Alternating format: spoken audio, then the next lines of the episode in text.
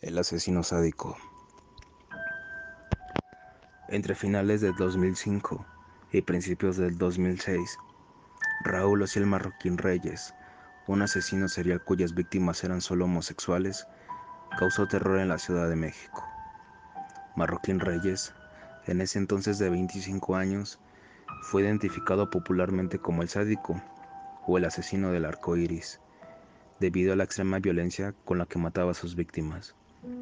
Nació en Tampico, Tamaulipas, en 1980 y cursó la carrera de médico militar.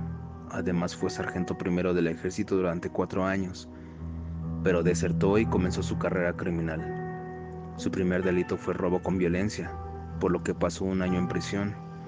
En agosto de 2005 fue liberado y decidió mudarse a la capital del país. Debido a la hazaña con la que mataba a sus víctimas, los investigadores de la entonces Procuraduría Capitalina no tardaron en catalogar los crímenes como de odio por homofobia. Aborrecía a los homosexuales, a quienes asesinaba asfixiándolos lentamente con una bolsa de plástico, hasta que se desmayaban. Cuando despertaban repetía la operación. Ya después los remataba ahorcándolos con sus manos, para después dejar sus cuerpos en las maletas que abandonaba por las calles de la Ciudad de México. Su modus operandi era abordar a sus víctimas en bares de la zona rosa, a quienes investigaba para saber si sus familiares podrían pagar un rescate. Si confirmaba esta información, procedía al secuestro, apoyado por un supuesto cómplice, identificado como Juan Enrique Madrid, aunque nunca se supo nada de su paradero.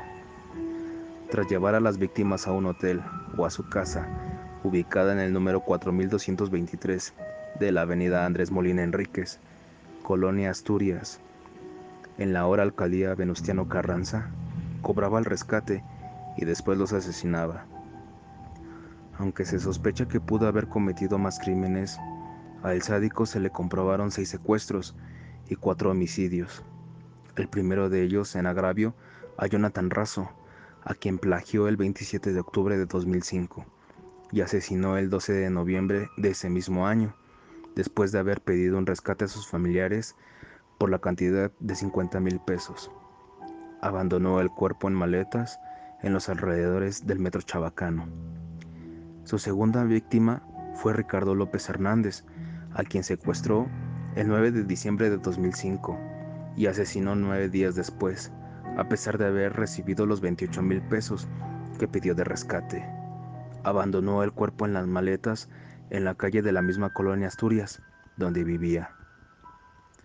Sus otras dos víctimas fueron identificadas como Armando Rivas Pérez y Víctor Ángel Valderas, este último por el que pidió un rescate de 8.300 pesos.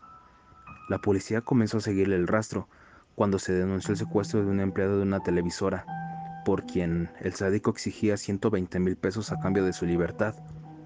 El también llamado asesino del arco iris fue detenido el 26 de enero de 2006 y al ser interrogado sobre la forma en que operaba, aseguró que elegía a los homosexuales porque eran más fáciles de enganchar. Dejaba que sus víctimas se acercaran a él para luego invitarlos a un hotel o a su casa, aunque aseguró que él no era homosexual. Al momento de su captura, a Raúl Ociel Marroquín Reyes se le encontraron las credenciales del lector de sus víctimas presas, que llevaba a todos lados con él. Según explicó el entonces titular de la Agencia Federal de Investigación, Genaro García Luna. Relató que mataba a sus víctimas, quitándoles el aliento lentamente, utilizando una bolsa de plástico. Después los remataba con sus manos ahorcándolos y declaró que al momento de acabar con la vida de sus víctimas no sentía rencor. Hasta le hice un bien a la sociedad, pues esa gente hace que se malee la infancia una de mis víctimas era portador del VIH y de cierta manera evité la propagación del virus, aseguró entonces el sádico cuando fue interrogado. Durante el juicio que se le siguió, el asesino del arco iris también afirmó que no se arrepentía de sus crímenes. Lo volvería a hacer, solo que sería más cuidadoso para no ser atrapado y no cometer los mismos errores.